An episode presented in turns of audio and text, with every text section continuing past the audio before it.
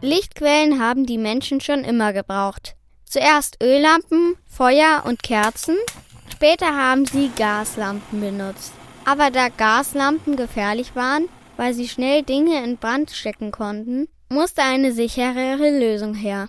Also haben die Menschen begonnen, Elektrizität, also Strom zu nutzen. Auch dafür, um Licht zu machen. Dr. Frank Dittmann ist am Deutschen Museum in München Abteilungsleiter für Energietechnik, Starkstromtechnik und Automatisierungstechnik. Deswegen weiß er auch um die Geschichte der Glühbirne. Die Anfänge der Glühlampe beschreibt er so. Üblicherweise schreibt man diese Erfindung Edison, einem amerikanischen Erfinder, zu. Aber in Wirklichkeit haben da ganz viele Leute dran gearbeitet, weil das ist nämlich gar nicht so einfach, eine Glühlampe zu bauen. Bis das elektrische Licht überall verbreitet war und alle an das Stromnetz angeschlossen wurden, hat es aber noch etwas gedauert. In Deutschland war es erst vor etwa 70 Jahren soweit, dass alle Leute einfach auf den Lichtschalter drücken konnten. Aber was passiert da genau, damit die Glühlampe leuchtet? Wenn man den Lichtschalter drückt, dann fließt ein Strom durch die Leitungen durch einen Glühfaden, der in der Glühlampe drin ist. Und dieser Glühfaden ist so dünn, dass er sich erhitzt und zwar sehr stark erhitzt. Je heißer er wird, desto mehr Licht gibt er auch ab.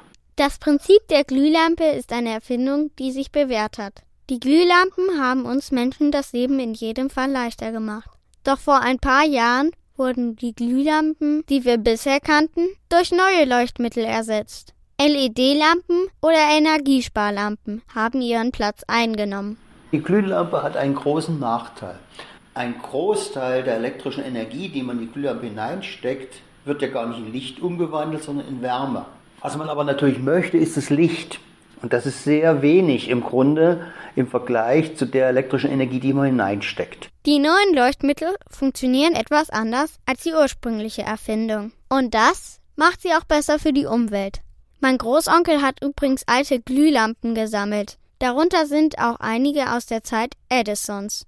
Die sind zwar etwas größer, sehen aber sonst gar nicht so viel anders aus als die Glühbirnen mit Glühdraht. Aber lange wird es nicht mehr dauern, bis wir die auch durch LED-Lampen ersetzt haben.